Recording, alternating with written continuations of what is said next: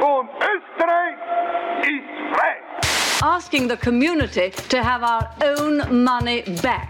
Über die Jahre hat das Volk auf der ganzen Linie gesiegt. işgal hareketi diye nitelendirmeye çalışırsanız Мы наследники великой цивилизации. We are transferring power back to you, the people. The majority of voters will be Africans.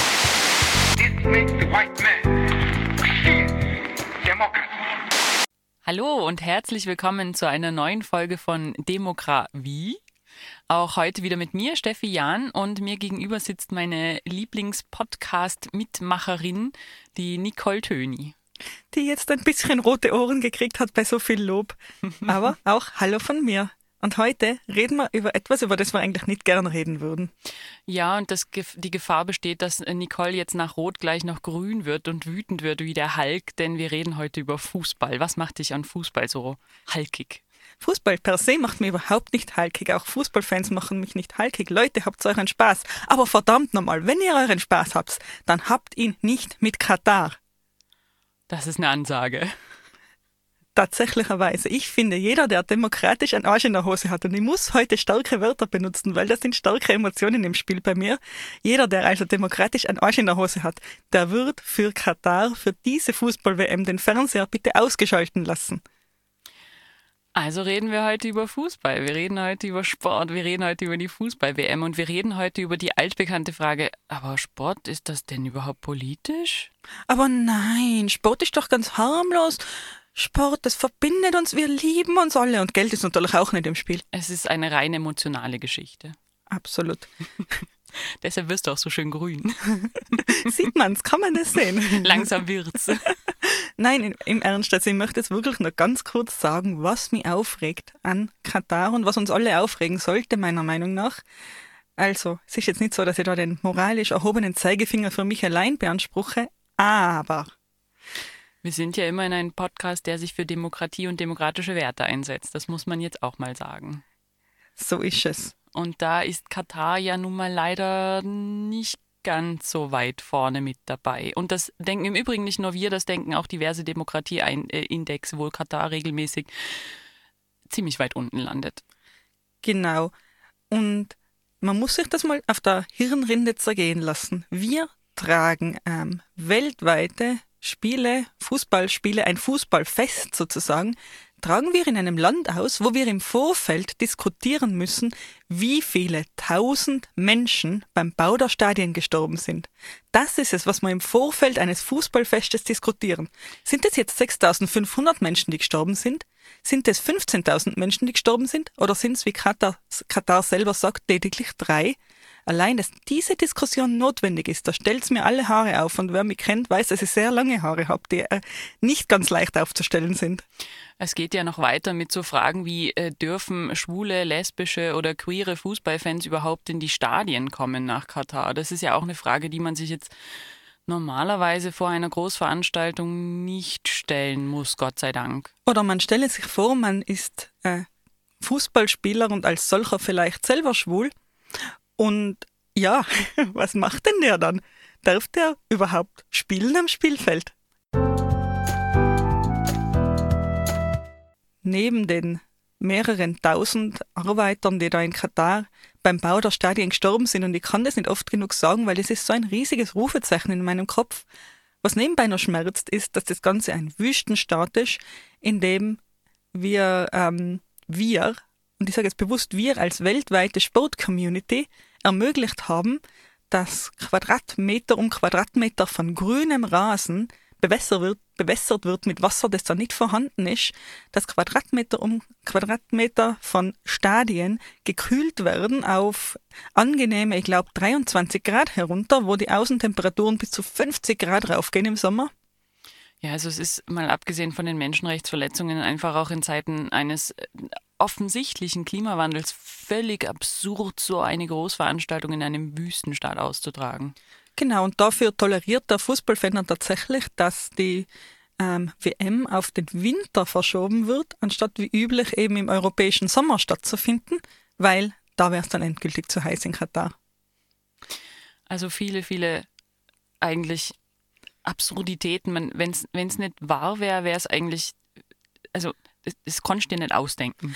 Das ist Kabarett, genau. Wenn es nicht so traurig wäre, dann wäre es Kabarett. Und allein diese letzte Tatsache, dass wir ähm, eben als Sport, als Fußball-Community akzeptieren müssen, dass unser gesamter Fußballkalender über den Haufen geschmissen wird, dass die Fußballer ähm, weniger Ruhezeiten zwischen den Spielen haben, eben all die Konsequenzen, die es hat, wenn man die Saison so durcheinander würfelt, ähm, das sagt uns schon, dass da schon irgendwie ähm, es irgendwem sehr wichtig war, dass diese WM tatsächlich in Katar stattfindet. Wichtiger als einige andere Dinge, die man da berücksichtigen hätte können. Du meinst, abgesehen vom äh, äh, Herrscher von Katar, ist da noch mehr, im, sind da noch mehr im Spiel gewesen? ich bin ja jetzt keine Verschwörungstheoretikerin, aber nein, so fangen wir tatsächlich nicht an. Ähm, ich will nur, nur sagen, dass man ähm, sich tatsächlich als FIFA auch nach der Decke gestreckt hat, um das möglich zu machen. Das war nicht leicht, tatsächlich, diese WM in Katar möglich zu machen. Und da muss man sich schon fragen, ähm, es gibt so viele Gründe, die gegen Katar sprechen und so wenige Gründe, die für Katar sprechen. Ähm, meiner Meinung nach die einzige Erklärung, warum die WM trotzdem dort stattfinden muss, ist dann eigentlich nur die Korruption innerhalb von der FIFA. Was? Die FIFA ist korrupt? Das wissen wir doch nicht erst seit Sepp Blatter. Das wissen wir auch nicht erst seit der Fußball-WM in Katar, glaube ich. Ich glaube, das hat auch vorher schon ganz gut funktioniert, sich Fußballveranstaltungen zu kaufen. Aber natürlich ist es in, wird es in Katar einfach absolut offensichtlich. Es war auch die letzte WM in Russland, das war auch schon relativ offensichtlich meiner Meinung nach. Eigentlich hätten wir auch da schon sagen müssen, äh, boykottieren wir, weil auch in Russland, auch unter den Bedingungen, die es damals gehabt hat, ist die WM so in dieser Form nicht durchzuführen. Aber Katar setzt dem Ganzen nochmal ein Sahnehäubchen der Abscheulichkeiten auf, muss man wirklich sagen. Im Grunde genommen ähm, ist die Kernaussage von einer WM in Katar, uns ist alles wurscht, was in diesem Land passiert und es ist alles wurscht, wie diese Spiele zustande kommen, welche Kosten diese Spiele haben, nicht jetzt in finanzieller Hinsicht, sondern in Hinsicht auf Menschenrechte, Menschenleben. Äh, ähm, Hauptsache, wir ziehen unser Ding durch. Und tatsächlich auch, und das, liebe Fußballfans, muss man sich auch einmal überlegen, tatsächlich ist der FIFA auch egal, was das für sportliche Konsequenzen hat. Denn, wie gesagt, man hat den Spielplan verschoben, man ähm, akzeptiert, dass die Bedingungen eigentlich für die Sportlerinnen und Sportler, oh, keine Sportlerinnen, Entschuldigung, wir reden ja wieder rein über Männerfußball, ähm, dass die Bedingungen für die Sportler nicht ideal sind, dass die Bedingungen auch für die Zuschauer nicht ideal sind, denn ähm, seien wir uns ehrlich, wer von euch möchte gerne in ein Land reisen, wo man eben zum Fußball sein Bier nicht genießen kann, wo man aufpassen muss, ob man vielleicht jemanden irgendwie falsch anschaut, weil nämlich, wo man als Frau schon einmal überhaupt nicht wirklich hin kann, unbegleiteterweise. Und man darf nicht vergessen, dass bis jetzt nicht ganz klar ist, ob es in Katar überhaupt genügend Betten und Unterkünfte für die Fans gibt, die da anreisen sollen. Alles wurscht, Hauptsache, da kann jemand mit dem Emir brav Händchen schütteln und ja, wer weiß was noch alles. Okay, aber brechen wir das Ganze vielleicht mal ein bisschen runter, bevor du wir uns noch mehr in Rage reden. Du meinst, ich rente zu viel, Steffi? Nein, du rantest nie zu viel, aber es wäre ja ganz gut, wenn die Zuhörerinnen uns auch folgen können. Bringen wir mal ein paar Fakten auf den Tisch. Also, ich habe es ja vorhin schon mal gesagt, es geht um die Fußball-WM, die findet, äh, am, die startet am 20.11., das heißt mitten während in den meisten europäischen Ländern, glaube ich, auch die Saisonen einfach laufen, die Standardsaisonen. Das heißt, das muss alles pausiert werden in der Zeit. Oder gestartet ist sie eigentlich ja schon mit den ganzen äh, Qualifikationsspielen. Wir haben ja bereits einen WM-Spielplan. Jetzt starten eben die eigentlichen WM-Spiele. Und äh, das in einem Land, Katar, für alle, die es nicht wissen, liegt auf der arabischen Halbinsel, ist äh, ein ziemlich kleiner Küstenstaat, da ist nicht viel dazu. Es gibt ungefähr 300.000 äh, Einwohner, also es gibt 300.000 Menschen mit katarischem Pass. Und zu denen kommen dann nochmal ungefähr 2,7 Millionen Ausländer, die in Katar leben. Das heißt, dort leben ungefähr drei Millionen Menschen und ungefähr ein Zehntel davon hat eigentlich nur den Pass. Die, die da wohnen, werden von ihrem, äh, also das ist natürlich ein Emirat, das heißt, da hat's, das hat mit Demokratie schon an sich nicht wahnsinnig viel zu tun. Da gibt es eine herrschende Familie und die entscheidet, was zu tun und zu lassen ist. ähm, die entscheidet, wie Posten besetzt werden. Das sind natürlich dann immer die gleichen irgendwie zehn Personen, die alle möglichen Posten verteilen. Und im Grunde genommen ist Katar einfach reich, weil es ähm, den größten Anteil am, am größten Erdgasfeld der Welt hat. Und das ist auch der Grund, warum mittlerweile deutsche Politiker zum Beispiel in Katar ein- und ausgehen, weil wir brauchen ja Erdgas. Genau. Und da sind wieder sämtliche. Oh, du sagtest, ich darf nicht ranten. ähm, in diesem Fall werde ich mich darauf beschränken zu sagen, eben, Katar ist ein Wüstenstaat, das sollten wir da vielleicht noch dazu erwähnen. Du hast den Emir von Katar schon erwähnt. Und neben der politischen Situation eben, es gibt keine Demokratie in Katar, ähm, kann man auch noch erwähnen, wie du es auch schon getan hast, die Rechte für Frauen, die Rechte für ähm, queere Personen, die Rechte für Minderheiten und auch vor allem die Rechte für ausländische Arbeitskräfte, die sind äh, minimal bis gar nicht vorhanden. Ganz genau. Also als Frau darf ich in Katar zum Beispiel nicht allein einfach irgendwo hingehen. Ich brauche äh, jemanden, der mich, der mich quasi chaperoned, also der mich, wie heißt das auf Deutsch? Auf mich einen aufpasst. Vormund. Einen Vormund, genau. Ähm, Homosexualität wird meines Wissens nach mit dem Tode bestraft oder zumindest mit langen Haftstrafen. Genau, und dann gibt es immer wieder diese Geschichten, ähm, wenn man in Katar als Frau das Pech hat, vergewaltigt zu werden, dann geht man ins Gefängnis wenn man diese Vergewaltigung anzeigt. Denn dann wird man für außerehelichen Geschlechtsverkehr bestraft. Und das mit langen, langen Haftstrafen, jahrelangen Haftstrafen. Also definitiv äh, eine gute Option für den nächsten Urlaub. Total. Und ähm, Händchen halten übrigens auch nicht erwünscht. Jo. Also das ist das Land, mit dem wir da einen Deal eingegangen sind oder mit dem die FIFA da einen Deal eingegangen ist. Ähm genau, und jetzt vielleicht noch eine kleine Sache zu dem Zeitpunkt, als dieser Deal eingegangen wurde, nämlich vor gut zehn Jahren, da hat in Katar auch noch die sogenannte oder das sogenannte Kafala-System geherrscht. Das wurde erst 2020 abgeschafft. Und Kafala heißt, dass nicht nur Frauen einen Vormund haben, sondern auch Gastarbeiter. Das bedeutet, ähm, jeder, jeder Arbeiter und jede Arbeiterin im Land die hat jemanden, der für ihn oder sie verantwortlich ist und das muss ein katarischer Bürger sein und meistens ist es der Arbeitgeber. Das heißt, der Arbeitgeber hatte dann jegliche Legitimation, den Pass einzukassieren dieser Person, dieser Person zu untersagen, ein anderes Anstellungsverhältnis einzugehen.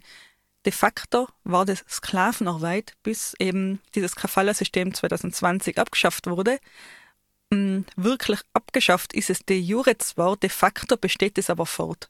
Also da gibt es einige Menschenrechtsorganisationen, die, die das auch weiterhin kritisieren, die weiterhin sagen, es werden Pässe abgenommen, es werden die Löhne nicht voll ausgezahlt, es wird den Leuten ein Jobwechsel verunmöglicht, die Leute werden zwangsweise im Land gehalten, zwangsweise auf der Baustelle gehalten, die Leute leben unter menschenunwürdigen Bedingungen in irgendwelchen schäbigsten Baracken, wo nicht klimatisierte Temperaturen durchaus einmal auf 50 Grad raufklettern. Also da ist schon sehr vieles im Argen da in diesem äh, Emirat. Habe ich gerentet, Steffi? Du schaust mich so vorwurfsvoll an. Nein, du hast nicht gerentet, du hast Fakten auf den Tisch gebracht. Da liegen sie nun, diese Fakten. Was machen wir denn mit denen? Was machen wir mit denen, außer deprimiert zu werden? Tja, wenn man jetzt äh, Fußballspieler oder Funktionär wären, würde man jetzt sagen, aber das geht ja mich alles gar nichts an. Sport ist doch unpolitisch. Ich will ja nur Fußball spielen. Das geht mich ja alles nichts an. Und außerdem, um mal einen äh, jungen Fuß, nicht mehr ganz so jungen Fußballer aus der deutschen Nationalmannschaft zu zitieren. Ja, in Deutschland gibt es ja auch Menschenrechtsverletzungen, die gibt es ja überall. Also was soll die ganze Aufregung? Und falls ihr euch jetzt fragt, wen ich Steffi zitiert hat, das war der Thomas Müller, FC Bayern München Spieler. Und der sagte vor laufender Kamera wörtlich, ich darf es jetzt vorlesen, weil es so äh, schaurig schön ist. Es geht im Großen und Ganzen um Menschenrechtsverletzungen, die grundsätzlich in jedem Land auftreten. Auch in Deutschland gibt es Menschenrechtsverletzungen. Und ich weiß ja nicht, wie ihr da draußen zu Deutschland per se steht. Aber ich persönlich würde da unseren nördlichen Nachbarn schon ein bisschen verteidigen und in keinster Weise auf eine Stufe mit Katar stellen wollen. Was sagst denn du, Steffi? Als Deutsche muss ich das, und ich sehe mein Heimatland durchaus sehr kritisch, äh, muss ich dir da recht geben. Ja, also das ist äh, nicht ganz das Gleiche. Und es passiert in Deutschland durchaus viel Mist, auch das, aber ich glaube, die äh, Ausmaße sind hier doch ein bisschen unterschiedlich. Also während Deutschland kleine Misthäufchen produziert, äh, könnte man mit dem Mist, der in Katar produziert wird, den gesamten Kontinent bedecken. das würde jetzt schon einmal so als Vergleich anführen. Ich, das ist ein ganz gutes Bild, ja. Und dann lasst man die Fäkalvergleiche auch wieder. Außer ich benötige, benötige sie wieder. Also für heute behalte ich mir sämtliche Fäkalvergleiche vor, weil mir das Thema tatsächlich recht stark emotionalisiert, muss ich sagen. Vielleicht kann man da noch ergänzen, dass äh, Deutschland jetzt im Gegensatz, im Gegensatz zu Katar auch so Organisationen wie Al-Qaida oder die Taliban nicht finanziell unterstützt. Zumindest nicht, dass ich wüsste. das wäre ziemlich widersinnig. Aber du hast so recht. Kleiner Unterschied. Aber eben, Katar tut das. Katar unterstützt Terrororganisationen wie eben Taliban und Al-Qaida finanziell. Also man muss es auch nochmal rausstreichen. Das ist nichts, was wir uns da jetzt ausdenken, das ist eine Tatsache. Und wenn wir schon dabei sind, wen Katar äh, finanziell unterstützt, das unterstützt nämlich nicht nur Al-Qaida und die Taliban, sondern eben auch zum Beispiel große europäische Banken wie die Credit Suisse oder die Barclays in London. Katar unterstützt oder investiert auch, äh, sehr stark investiert in Siemens oder auch in VW. Und da sind wir nämlich auch schon bei dem Punkt von, wieso sind alle so ganz still über die Tatsache, was Katar da macht. Wieso gibt es nicht mehr Aufregung über diese Menschenrechtsverletzungen? Und warum hm. ist es ausgerechnet Thomas Müller, ein FC Bayern-Spieler, der da ähm, versucht, sich Katar ein bisschen schön zu reden? No, die sind da auf Trainingslager jedes Jahr. Mhm.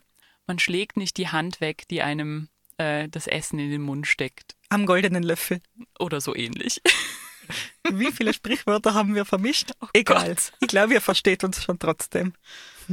Genau, also ähm, Katar ist insofern, man kann das jetzt pragmatisch nennen, man kann das jetzt ja, was auch immer nennen, aber Katar ist insofern relativ klug eigentlich, dass es ähm, eben auch finanziell so sehr in nicht nur die FIFA, sondern generell in die in Europa und auch in, den, in der westlichen Welt investiert, dass es sich keiner so wirklich leisten kann, da viel äh, Kritik zu üben. Und gerade jetzt, wo ja auch gerade in Deutschland ist die Diskussion ja gerade sehr stark, dass man von russischem Gas wegkommen muss, naja, da wird sich kein deutscher Politiker hinstellen und in Katar die Menschenrechtsverletzungen ansprechen ansprechen, auch wenn es eine Sauerei ist, dass sie es nicht tun. Aber sie brauchen dieses Gas und sie haben, sie sind einfach auch so viel in, in der deutschen Wirtschaft investiert, dass da ähm, ja plötzlich alle recht still werden, wenn es um Menschenrechte geht. Ah, ganz so ist es tatsächlich nicht. Also Politiker sprechen die Menschenrechtsverletzungen in Katar sehr wohl an. Ähm, nicht mit der Schärfe, mit der sie es tun könnten und auch nicht mit der Konsequenz, mit der sie es tun könnten. Das ist allerdings wahr. Auch das könnte man und sollte man kritisieren. Aber ich finde, die Politiker sind da noch um einiges weiter weg von dieser ähm, diesem Unding, das die Fußballwelt da jetzt gerade bereit ist zu tun. Wo, wor, worauf wir jetzt aber gerade hinaus wollten, ich glaube, Steffi, da sind wir eigentlich jetzt ein bisschen hängen geblieben beim Herrn äh, Thomas Müller, der nämlich eine ganz spannende Argumentation gefahren hat in seiner, wie ich ihm jetzt einmal Naivität unterstellen möchte, damit ich ihm nichts anderes unterstellen muss, unterstelle ich ihm jetzt, jetzt Naivität, hat er die Argumentation gefahren, ähm, ja, die haben ja jetzt eine andere Kultur dort, die haben halt eben andere Werte, das muss man ja auch respektieren. Und deswegen sollen wir uns alle nicht so haben und sollen ähm, eben jetzt doch einmal mit einem positiven Auge nach Katar schauen. Die machen ja schon einiges besser und wie gesagt, die haben halt einfach andere Werte. Was sagst denn du, Steffi? Müssen wir das respektieren? Also es gibt Werte und es gibt Werte, würde ich sagen. Und der Wert, äh, also ich sehe es nicht ganz ein, dass ich akzeptieren muss, wenn jemand andere unterdrückt, diskriminiert und wirklich einfach ähm, mit dem Tode bedroht. Also ich meine, wir reden da ja nicht von da darf man nicht so offen seine Regenbogenflagge raushängen. Wir reden davon, dass Menschen in ins Gefängnis kommen, dass Menschen dafür umgebracht werden, wer sie sind und wie sie sind. Also da hört es dann auch irgendwann. Das, Im Grunde genommen verkaufe ich meine eigenen Werte dafür, für dieses, dieses, diese vermeintliche Toleranz. Und das kann es nicht sein. Genau, und nicht nur mit dem Tode bedroht, sondern auch tatsächlich aktiv umgebracht. Wenn wir jetzt wieder über die Arbeiter reden, die da eben in Katar zu Tode gekommen sind, das waren ja keine bedauerlichen Unfälle, sondern das waren vermeidbare Todesfälle. Das sind zwischen 6.500 und 15.000 Tote, die man hätte vermeiden können. Mit der ordentlichen Arbeitssicherheit, mit ordentlichen Arbeitsbedingungen, mit, ich darf nochmal, verdammt nochmal einen Dreck sich scheren, wie es denn den Leuten tatsächlich geht, die da die Stadien bauen. Also, unterm Strich, nein, wir müssen nicht, wir müssen gegenüber den Intoleranten nicht tolerant sein. Und das Thema haben wir in diesem Podcast schon mehrmals gehabt. Ähm, es gibt bestimmte Werte, die sind nicht äh, verhandelbar, die sind nicht, ähm, die sind unverrückbar in ihrem, in ihrer Berechtigung. Und die Berechtigung eben erstens einmal leben zu dürfen und dann so leben zu dürfen, wie man selber möchte, solange man niemand anderen damit äh, verletzt oder einschränkt, diese Werte sind meiner Meinung nach wirklich unverrückbar und die stehen da und die sind da monolithisch und da gehen wir nicht weg davon als Europa, meiner Meinung nach. Da soll man nicht weg davon gehen. Und auch nicht, um ähm, Katar jetzt Honig um den Mund zu schmieren. Es ist ja, das mit dem Honig um den Mund schmieren ist ja auch nochmal so ein Punkt. Es geht ja nicht darum, dass wir ähm, irgendeinem fremden Land zugestehen, dass es in seinem Land so herrscht und so lebt und solche Gesetze und Werte vertritt, wie es gern möchte. Und das geht uns alles, also das ist ein abgeschirmter Bereich. Wir reden hier von einer Fußball-WM die äh, möglichst so viele Menschen, wie es nur geht, aus der ganzen Welt besuchen sollen. Wir reden hier davon, dass da wahnsinnig viel Geld in dieses Land fließt. Wir reden hier davon, dass auch ähm, im Zuge dessen einfach Dinge äh, als normal oder als okay und als völlig, völlig legitim dargestellt werden. Also, dass man sich aktiv als Fußballspieler oder Funktionär oder was auch immer von diesem Regime ja auch einspannen lässt. Es ist ja ein Unterschied, ob das Regime das einfach macht und sagt, es mir doch egal, was die Welt davon denkt.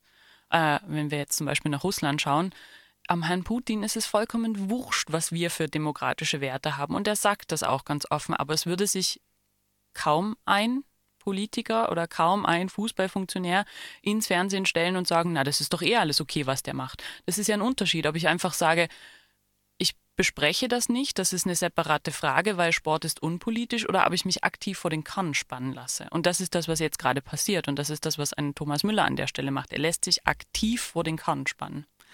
Und das ist auch das, was meiner Meinung nach oder politikwissenschaftlicher Lehrmeinung nach durchaus, darf ich sagen, ein Ziel ist, das Katar mit der Austragung dieser WM verfolgt, die eigenen Werte etwas salonfähig zu machen, die eigene Lebensweise ähm, ins Rampenlicht auch zu rücken, aber auf eine positive Art und Weise und eben zu relativieren. Genauso wie dies der Thomas Müller in diesem sehr unschönen Zitat getan hat.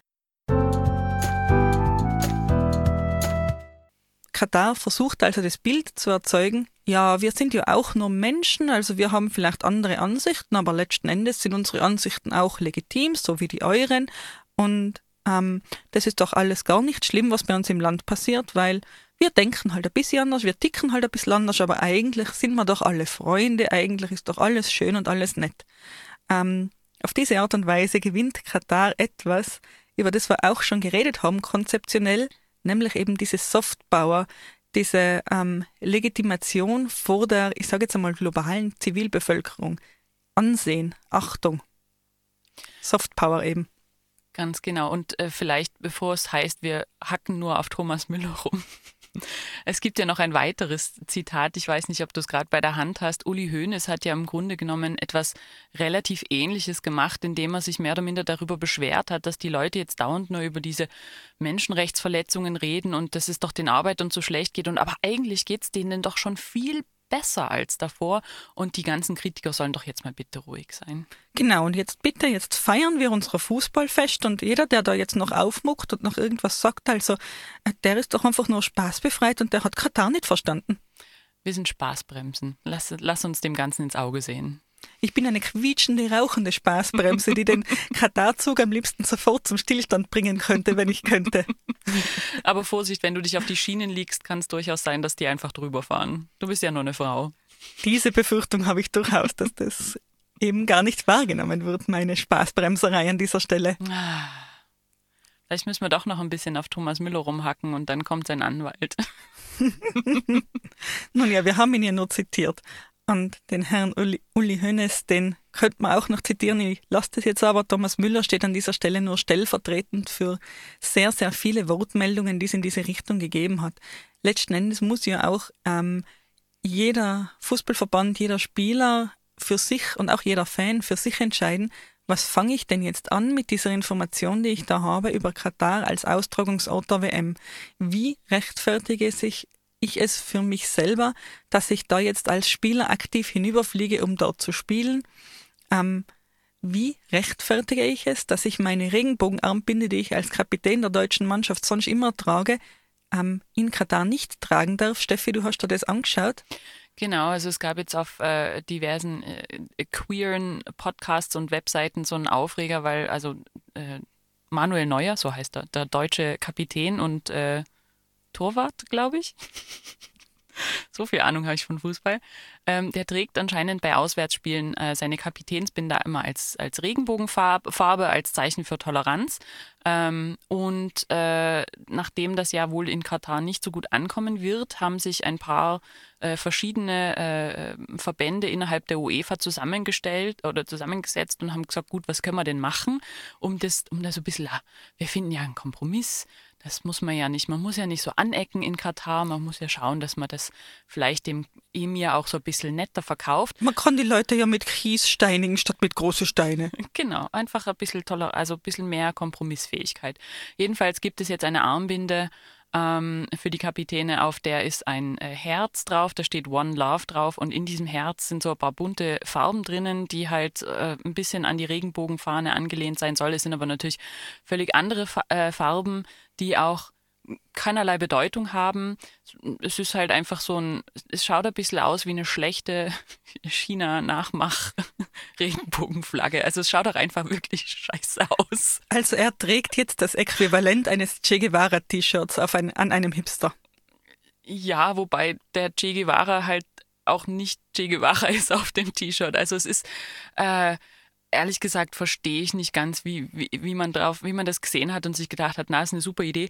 Äh, und auch da ist aber wieder das eigentlich Sache, dass, dass, dass das verkauft wird als wir setzen ein Zeichen für Toleranz bei der WM. Also wirklich aktiv, der DFB hat das auf Twitter gepostet und gemeint, wow, wir setzen ein Zeichen für Toleranz und wir sind so offen und bla bla bla. Und eigentlich ist es ein Rückschritt. Es ist das totale Gegenteil eines Zeichens für Toleranz. Ähm Wer da ein Zeichen für Toleranz setzen müsste, wäre Katar, die aktiv sagen müssten, Leute, ähm, tragt eure Regenbogenflagge. Aber das wird natürlich nicht passieren, denn ähm, Katar hat andere Werte. Tatsächlich hat der, ich glaube, es war der Sportminister von Katar gesagt, es gibt keine, keinen Anlass dafür, dass Menschen Flaggen mit ins, in das Fußballstadion bringen müssen. Also mhm. es geht nicht um die Regenbogenflagge, es geht generell um Flaggen, aber das braucht man ja nicht. Selbstverständlich. Also auf einer Fußball-WM, wo es darum geht, dass ähm, Mannschaften verschiedener Länder sich ähm, gegenseitig eben auf einem, in einem sportlichen Wettkampf gegenüberstehen, da würde man sich ja keinesfalls die Fahne des Landes, das man unterstützt, ins Gesicht malen. Habe ich noch nie gesehen auf einer Fußball-WM, oder? Na. Würde man nicht tun. Nein. Also völlig abwegig sowas. Aber wir sind ja auch keine Fußballfans, also was wissen wir schon? Genau, also das äh, keine Ahnung, was man mit Fahnen machen soll auf einer Fußball-WM. So, jetzt schalte ich meine Ironie wieder ab, wenn es jemand nicht gehört hat, das war Ironie. Ich muss sogar sagen, dass die wenigen Male, wo ich auf einem Public Viewing einer Fußball-WM oder Fußball-EM oder irgendeiner Fußballveranstaltung war, habe ich tatsächlich auch äh, Flagge getragen, Flaggenfarben getragen. Es gehört ja schon irgendwie dazu, gell? Also ich äh, kann mich nicht an, die WM war ja 2006, glaube ich, auch in Deutschland. Ich kann mich nicht erinnern, dass es da irgendein Merchandise gab, wo nicht eine Flagge drauf war. Ich glaube, der halbe Spaß an dem Ganzen ist ja, dass man sich eine Mannschaft aussucht, für die man jetzt äh, bege sich begeistert und dann dieser Mannschaft eben zujubelt und der anderen halt eben nicht. Also das macht ja den Spaß aus. Wenn man für beide Teams gleichermaßen wäre, warum sich das dann ansehen? Ah, da fällt ein Tor. Oh, noch eins für die andere Mannschaft. Ach, schön. Jetzt haben sie sich gleich ganz lieb und umarmen sich. Aber vielleicht steht dahinter auch einfach nur ein Fun with Flags. Fun with Flags, auch möglich. Die Frage, die sich mir jetzt noch stellt, ist aber auch, äh, welches Interesse, du hast es vorhin schon mal so ein bisschen angesprochen, vielleicht führen wir das noch mal ein bisschen mehr aus, welches Interesse hat eigentlich Katar daran, diese Großveranstaltung auszu, auszurichten? Denn im Grunde genommen machen sie sich ja auf für ganz viel Kritik von außen, für ganz viele Menschen, die da mit der Lupe draufschauen, wo vielleicht jemand in Katar nicht unbedingt möchte, dass da drauf geschaut wird. Und ähm, Wenn ich mich jetzt recht erinnere, waren ja auch die letzten Großveranstaltungen im Sport nicht mehr unbedingt so die Cash-Cows, die sie früher einmal waren. Also warum will ich denn als Katar überhaupt sowas ausrichten? Und nebenbei hast du vergessen, Katar ist auch in keinster Weise eine Fußballnation. Also Fußballfans gibt es in Katar eigentlich kaum. Das ist nicht der Sport, den man sich jetzt ansehen würde, so per se als ähm, Einwohner von Katar. Das heißt, ähm, der Adressat dieser Veranstaltung ist tatsächlich nicht das Land selbst. Genau, das habe ich vorhin schon erwähnt. Da geht es darum, ähm, Katar auf einen Präsentierteller zu heben und dieser wunderschön silberglänzende Präsentierteller, der dreht sich da und Katar glitzert in allen Strahlefarben und sagt, äh, schaut uns an, wir sind doch gar nicht so grauslich, wie ihr geglaubt habt. Also Katar, wie gesagt, versucht ähm, durch die Aufmerksamkeit, die da jetzt im Land liegt, sich zu legitimieren. Ähm, da wurde zum Beispiel dieses Kafala-System wurde ja offiziell abgeschafft. Ähm, es wird argumentiert, es haben sich schon sehr, sehr viele Sachen in Bezug auf Menschenrechte, in Bezug auf Arbeitnehmerrechte haben sich verbessert. Ähm, das wird immer argumentiert, es wird dann gesagt, schaut, wie gut wir das eigentlich alle machen und die Welt soll das jetzt abnicken und soll sagen, na stimmt, also eigentlich in Katar, die machen das schon ganz gut. Die haben das so viel verbessert. Also Katar ist sicher kein Bush-Zitat, Schurkenstaat. Also Katar ist eigentlich doch ganz, na das sind doch ganz gemütliche Leute. Also man will vor allem verhindern, dass man auf der nächsten, ja, wie du sagst, Schurkenstaatliste landet. Ja, etwas mehr als das tatsächlich. Man möchte erreichen, dass Katar ein Staat ist, mit dem man bedingungslos auch Geschäfte macht, ein Staat ist, in dem man bedingungslos urlaubt, ein Staat ist, den man bedingungslos zu internationalen Konferenzen einlädt, eben ein vollwertiger Teilnehmer so an diesem internationalen Staaten, in dieser internationalen Staatengemeinschaft. Und das ist ja doch etwas, das mit handfesten finanziellen Interessen auch verbunden ist. Man will vollwertiger Teil dieser Staatengemeinschaft sein, weil das einfach bedeutet, bestimmte Vorteile zu haben. In so einer Situation, wie es jetzt momentan ist, wäre es total heuchlerisch, zum Beispiel über Sanktionen gegen Katar nachzudenken von politischer Seite. Man hätte auch schlecht, während die Fußball-WM in Sochi gelaufen ist, hätte man auch schlecht über Sanktionen gegen Russland nachdenken können. Es hätte sich einfach geschlagen, sozusagen. Und an der Stelle muss man vielleicht auch nochmal dazu sagen, also ich habe es ja vorhin auch schon gesagt, Katar ist halt einfach mittlerweile auch internationaler wichtiger wirtschaftlicher Player und indem es sich dann natürlich sein, sein sage ich mal, politisches Standing ähm, verbessert, wird da natürlich dann die Kritik auch immer geringer, wenn jetzt Katar zum Beispiel einen Fußballverein, äh, in einen Fußballverein in Europa investieren will, wird sich halt kein Fan mehr aufregen, wenn er daran denkt, wie schön doch die WM in Katar vor x Jahren war. Genau, also man muss sich das jetzt schon überlegen. Katar baut da jetzt ein moralisches Guthaben auf, äh, das es in zukünftigen Jahren durchaus auch nutzen können wird. Ähm, und dieses moralische Guthaben beruht ja nicht tatsächlich auf ähm, positiven Dingen, die da passiert sind, sondern auf diesem Fußballwohlgefühl. Auf, die, auf dieser Welle reitet Katar jetzt dahin und nutzt es für eigene Zwecke. Das heißt, wenn in der Zukunft Katar irgendwas Gravierendes macht, wo wir als Weltbevölkerung aufschreien und sagen, das kann nicht wahr sein, so wie es eigentlich jetzt gerade passiert ist im Vorfeld der WM, ähm, dann ist in den Köpfen vieler aber noch, ach Katar, Katar, das war doch dieses Fußballfest, da haben wir doch alle so viel Spaß gehabt, das war doch so schön, diese glitzerglänzenden, tollen Designstadien. Katar, ein positiver Beigeschmack. Und dann wird es ungleich schwieriger sein, ähm, jetzt als eben Weltgemeinschaft Sanktionen gegen Katar zu erwirken, da irgendwas zu machen, ähm, sich auch nur auszudrücken gegen was auch immer es ist, das dann passieren wird. Auch das ist Soft Power. Und da müssen wir an der Stelle, glaube ich, auch nochmal kurz erwähnen, dass ja Katar jetzt abgesehen vom besagten Erdgas eigentlich nichts hat, keine wirtschaftliche, äh, keine, keine Bodenschätze, kann gar nichts. Das heißt, denen ist, glaube ich, auch einfach klar, dass sie dass, dass ihr Reichtum, den sie jetzt haben und den sie jetzt erwirtschaften können und ihre Bodenschätze einfach endlich sind. Das heißt, die müssen auch auf eine gewisse Art und Weise vorbauen und eben investieren und eben jetzt Kapital, und zwar zum einen wirtschaftliches Kapital, aber zum anderen eben auch moralisches Kapital aufbauen müssen, weil wer weiß, was in 20, 30, 40 Jahren ist. Genau, also das ist ein handfester Nutzen, den Katar da von der Fußball-WM hat. Und das ist so meiner Meinung nach auch nicht von der Hand zu weisen, auch wenn äh, viele beim Thema Softbauer vielleicht so wissend nicken werden und sagen, ja, aber eigentlich aber das bringt ihnen ja nichts. Da kann man ja jetzt keine Ziffer draufschreiben. Vielleicht jetzt nicht, später aber sehr wohl. Und wenn sich Katar jetzt so also silberglänzend auf den wunderbaren Präsentierteller legt und sich mit äh, ähm, von allen guten Seiten zeigen möchte, das ist ja nicht das erste Land, das das getan hat und auch nicht das erste Land, für das zum Boykott aufgerufen wurde. Und auch nicht, Rufezeichen, das erste Land, wo behauptet wird, der Sport sei ja unpolitisch. Ist er nämlich nicht. Steffi, du hast jetzt ein bisschen, bisschen recherchiert, wie das mit den Boykotten von Sportveranstaltungen in der Vergangenheit gewesen ist. Genau, also es hat ja, also ich glaube, das, was einem als allererstes immer einfällt oder was den meisten immer einfallen wird, ist die, der Boykott der Olympischen Spiele in Moskau 1980. Äh, da ist die Sowjetunion äh, in Afghanistan einmarschiert und daraufhin haben, also die größten Länder waren US, die USA und Kanada, aber eben noch ein paar andere westliche Staaten äh, haben dann daraufhin und auch ein paar äh, äh, islamische Staaten haben, haben daraufhin dann eben diese Olympiade boykottiert.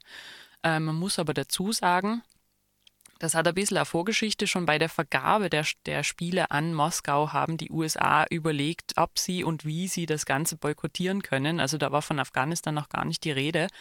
Und tatsächlich den allerersten Olympiaboykott hat es schon 1956 gegeben und es war im Grunde genommen während des gesamten Kalten Krieges ein absolut legitimes politisches Mittel. Moment, warte. Wurden nicht die Olympischen Spiele in Nazi-Deutschland 1936 auch boykottiert? Die wurden auch boykottiert, aber eben gerade während des Kalten Krieges ähm, wurde das zu so einer Art legitimen Mittel, dass irgendwie jeder, äh, immer mal wieder irgendwer irgendwas boykottiert hat. Also nicht nur Olympiaden, sondern auch irgendwelche, was ich nicht, Eishockey-Weltmeisterschaften und solche Sachen. Also gerade im Kalten Krieg war der Boykott von Sportveranstaltungen ein absolut legitimes Mittel der Politik. Und ich glaube, es wäre auch niemandem eingefallen, in irgendeiner Form zu behaupten, dass Sport nicht politisch wäre. Weil es war, wie gesagt, also da haben wir auch teilweise, hat es, gerade 1980 hat es dann noch Streit darum gegeben, wer denn eigentlich so einen Boykott beschließen darf, weil das nämlich in dem Fall ähm, vom Präsidenten und vom Außenministerium ausging und dann das Internationale Olympische Komitee gesagt hat, na Momente mal, dafür gibt es ein nationales Olympisches Komitee, was das beschließen muss. Das kann nicht einfach von der Politik von oben kommen. Ähm, also das war, wie gesagt, da, da waren die, die Sportveranstaltungen wirklich auch immer politisch. Und das war, da, da hätte sich niemand hingestellt und hätte gesagt, na, das ist aber nicht so.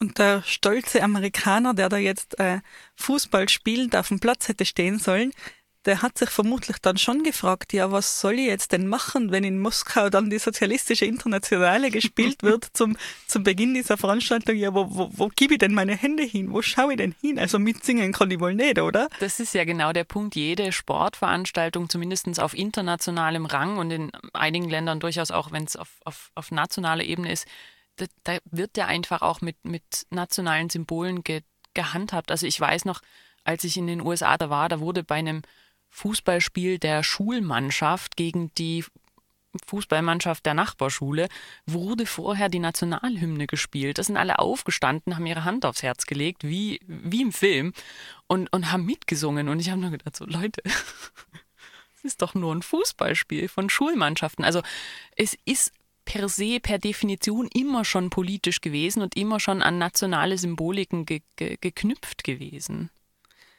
Und damals, also während des Kalten Krieges, da hat man das, wie du sagst, ja als legitimes politisches Mittel genutzt, diesen Boykott von Sportveranstaltungen. Ähm, warum nicht auch jetzt? Ich persönlich habe mir das ein bisschen angesehen, was es denn bringen könnte, wenn wir als ähm, Normalbürger und Bürgerinnen diese Sportveranstaltung jetzt einfach boykottieren, wenn wir einfach sagen, wir lassen den Fernseher aus, wir gehen nicht zum Public Viewing, wir kaufen uns keinen Merch, wir ähm, tun so, als gäbe es ist diese Abscheulichkeit einer WM einfach gar nicht. Das hat es nämlich in der Vergangenheit durchaus gegeben, wenn man sich ein bisschen die Zahlen ansieht.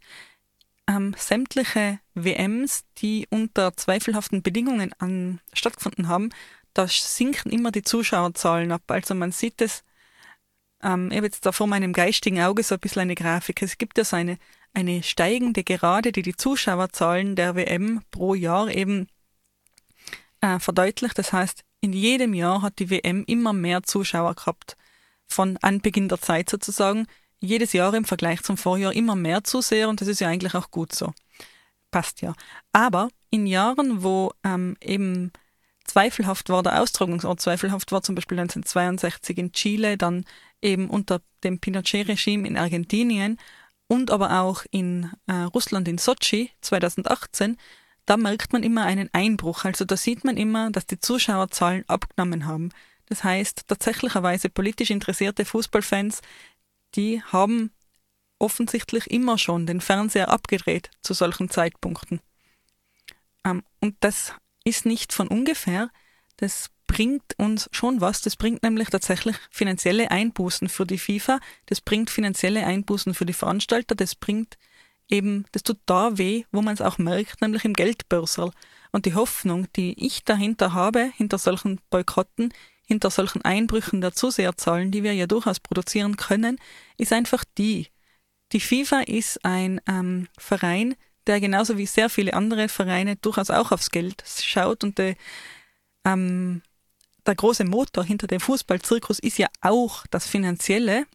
Sonst könnte man es nicht machen, wenn sich das Ganze nicht bezahlen würde. Folglich, wenn da weniger Geld drinnen steckt, wenn einfach weniger Zuseher sind und folglich weniger Werbeeinnahmen sind, weniger Merch verkauft wird, eben wenn die Einnahmen zurückgehen, dann hoffentlich wird man sich das nächste Mal das zweimal überlegen, wenn die FIFA-Spitze vielleicht gerade nicht korrupt, korrupt ist bis ins Ende, dann wird man sich vielleicht zweimal überlegen, ob man aktiv Geld verlieren möchte, ob man, indem man eben eine Fußball-WM in einem solchen zweifelhaften Land ausrichtet. Das wäre eine, eine große Hoffnung, ja. Und das hat ja, wie gesagt, auch in anderen Bereichen bisher auch funktioniert. Also zum Beispiel eben, um nochmal auf Moskau 1980 zurückzukommen, ähm, wenn da schon allein die Lizenz, die Lizenzierungen für die äh, Übertragung im Fernsehen in den USA und in Kanada wegfallen, das, ist, das sind Riesenmärkte, die da einfach wegbrechen und demnach natürlich riesen, riesen äh, Einnahmen, abgesehen davon, dass Menschen aus diesen Ländern nicht nach Moskau gefahren sind, um sich das anzuschauen, ähm, dort Geld ausgegeben haben. Also das geht ja bis in, bis in ganz kleine Bereiche der Wirtschaft äh, geht das ja runter, dass dann einfach Einnahmen wegbrechen, die sonst eben ähm, auf der Habenseite stehen würden. Genau, und auch als sage ich jetzt einmal, österreichischer Fernsehsender, der sich jetzt überlegt, die Rechte für die FIFA Fußball WM ähm, zu bekommen und die Übertragungsrechte eben sich zu sichern. Ähm, wenn ich damit rechnen muss, dass die Zuschauerzahlen nicht so gut sind wie erwartet, dass sie eben einfach schlecht sind, die Zuseherzahlen, dann werde ich diese sauteuren Rechte vielleicht eben nicht kaufen. Dann kann die FIFA vielleicht einfach weniger Rechte verkaufen, auch an dieser Stelle weniger Geld verdienen. Und das wäre die Hoffnung, die äh, meiner Meinung nach in solchen individuellen, ich schaue mir die WM nicht an, Boykotten liegen kann. Dann müssen wir nur noch die Korruption in der FIFA in, der, in den Griff kriegen und dann ist alles gut. Ich hoffe doch, dass die FIFA da ein bisschen auf dem Weg ist, das selber in den Griff zu kriegen. Eigentlich wollte ich jetzt nicht über eine korrupte FIFA reden, aber vielleicht in einem Nebensatz doch. Der Sepp Blatter, wegen dem das ja alles aufgekommen ist, sage ich jetzt einmal, ähm, der ehemalige FIFA-Chef, der ist ja mittlerweile nicht mehr FIFA-Chef, der musste ja recht spektakulär dann aus seinen Hut nehmen und mit ihm eine ganze Reihe von äh, hochrangigen Funktionären, die jetzt teilweise sogar im Gefängnis sitzen, die alle nicht mehr auf ihren, Funktionen zum, zum Glück eben verbleiben. Also da ist schon ein bisschen was passiert innerhalb der FIFA auch. Es ist nur so, offensichtlich war es schwierig oder zu schwierig, die von Sepp Blatter damals getroffene Entscheidung, ähm, Russland und Katar zu den Austragungsorten der WM zu machen, zurückzunehmen. Also offensichtlich so schnell malen die Mühlen nicht. Aber ich hoffe doch, dass sie malen. Und da vielleicht auch nochmal ein bisschen ein, ein Aufruf an unsere Zuhörlinge, dass das ja äh, durchaus, ähm, dass man da, glaube ich, durchaus auch als Fußballfan, jetzt nicht als Einzelner, aber als Fußballfan in Masse durchaus einen gewissen Druck ausüben kann. Und das ist ja in der Vergangenheit schon passiert und das wäre natürlich auch wünschenswert, dass das ähm, dass das weiterhin passiert, weil ich glaube schon, dass die meisten Fußballfans Fußball nicht deshalb, nicht wegen der Sponsoren anschauen, sondern tatsächlich wegen dem Sport selber. Und da wäre es doch schon wünschenswert, wenn da ein bisschen äh, Korruption und, und, und Geld wieder ein bisschen rausgenommen würde. Genau, wenn es drumherum zum schönen Fußballsport ja auch etwas schön wäre. Eine Sache nach Sport per se ist ja im Übrigen recht demokratisch und das vergessen viele der Fußball per se ist eigentlich demokratisch. Genau, also wenn man sich die Strukturen von UEFA und FIFA und so weiter anschaut, da ist ja durchaus sehr viel Demokratie drinnen. Ähm, da ist ja so durchaus sehr viel Mitbestimmung drinnen und schon allein, wenn ich auf den kleinsten Verein schaue, der, also zumindest die Vereine, in denen ich bis jetzt war, das sind jetzt nicht wahnsinnig viele, es war auch kein Fußballverein dabei, aber äh, die waren doch immer demokratisch in ihren Strukturen. Da werden, da werden Vorsitzende gewählt und so weiter. Also genau, auch der ÖFB ist demokratisch in seinen Strukturen, eben der österreichische Fußballverband der ÖFB, demokratisch. Der setzt sich aus den einzelnen Fußballvereinen zusammen, die in den einzelnen Ligen und so weiter, das dürfte bekannt sein, aber jeder einzelne Fußballverein, der hat ja einen Vorstand, dieser Vorstand wird gewählt und jedes Mitglied dieses Fußballvereins wählt diesen Vorstand, da gibt es dann einen Vereinspräsidenten oder einen Obmann, je nachdem, wie man das halt eben bezeichnen will. Es gibt einen Kassier, einen Schriftführer und es gibt auch jährlich diese Entlastung des Vorstandes, wo der Vorstand Rechenschaft darüber ablegen muss, was passiert ist in diesem Jahr. Ähm, und tatsächlich auch nach österreichischem Vereinsrecht auch persönlich haftet, wenn da irgendwas nicht gepasst haben sollte. Wenn da jetzt aktiv Gelder veruntreut wurden oder sowas und ähm, das Kontrollorgan den Vorstand nicht entlasten kann, dann haftet der Vorstand. Und diese demokratischen Strukturen, die, ähm, die gehen durch bis eben an die Spitze des ÖFB. Also da ist es ein ganzer, ein ganzer, ein ganzer Graph, ein ganzes, äh, ein ganzes, wie soll ich das sagen? Ähm, ein Organigramm. Ein, ein, Organigramm, danke. Nach dem Wort habe ich gesucht, als ein gesamtes Organigramm, das aber in jeder Ebene wieder demokratische Strukturen hat. Ähm, das heißt, der ÖFB in sich, der tragt diesen Demokratiegedanken schon mit. Das ist nicht so, dass da einfach irgendwer bestimmen könnte und das hat keine Konsequenzen. Und ähm, der ÖFB als solches ist dann wieder Mitglied bei der FIFA und als solches ähm, gegenüber der FIFA gebunden an die Entscheidungen, die von der FIFA getroffen werden, zum Beispiel. Ähm, kann aber seinerseits als ÖFB wiederum bei den äh, Wahlen zum Vorstand der FIFA mitwählen. Also per se, dieser Demokratiegedanke, der ist schon drinnen. In den Strukturen des, der Fußballorganisation, sage ich jetzt einmal. Und wenn man da jetzt, ähm, wenn man sich da jetzt diese, diese ganze Korruption innerhalb der FIFA überlegt, dann wird es ja ähm, noch etwas dramatischer, weil dann wäre ja FIFA, die FIFA mit, diesen, mit dieser Argumentation gesprochen, sozusagen ein Failed State. FIFA, das Somalia des Fußballs. ja, kann man, ja, ich meine, nach dem, was da in den letzten Jahren alles an die, an die Öffentlichkeit gedrungen ist, glaube ich, kann man das so sagen. Nur, dass es halt kein Staat mit, Staat, mit Gebiet ist. Aber ähm, die Demokratie an der Stelle hat offensichtlich nicht so gut funktioniert. Oder sagen wir es mal so, ähm, die, die, es gibt da Menschen, die das Ganze ausgenutzt haben. Und da wäre es jetzt an den demokratischen Strukturen ähm, etwas dagegen zu tun. Genau, und da passiert sehr wohl etwas. Wie gesagt, das ist ja, es ist ja aufgedeckt worden, Sepp Blatter ist nicht mehr Präsident. Ähm, es sind viele Menschen sind da abgesetzt und abgesägt worden. Es laufen auch noch Strafverfahren. Also ganz so, dass man da untätig ist, so ist es nicht. Und äh, ich persönlich würde ja wirklich hoffen, dass ähm, diese, dass es in diese Richtung weitergeht, dass der Fußball per se, die Strukturen im Fußball transparenter und weniger korrupt werden, dann denke ich nämlich auch, dass solche Entscheidungen wie eben eine Austragung einer WM in Katar in Zukunft nicht mehr getroffen werden. Und das ist jetzt wiederum genau das, wo wir sagen können, hier könnt ihr als Fußballfans, wenn ihr das denn seid, aktiv werden und könnt eben demokratische Entscheidungen einfordern. Ihr könnt, äh, glaube ich, auch über euren Verein da entsprechend versuchen, Druck zu machen. Und ihr könnt, und das ist nochmal der Aufruf vom Anfang, einfach den Fernseher auslassen. Genau. Und mit diesen schönen Worten lasst euren Fernseher für diese WM in Katar ausgeschaltet oder schaut doch meinetwegen die 27. Wiederholung von Big Bang Theorie im ORF an. ja, oder schaut's mal bei Netflix rein oder so oder bei Amazon oder wie sie alle heißen. Einem der großen Streaming-Dienste.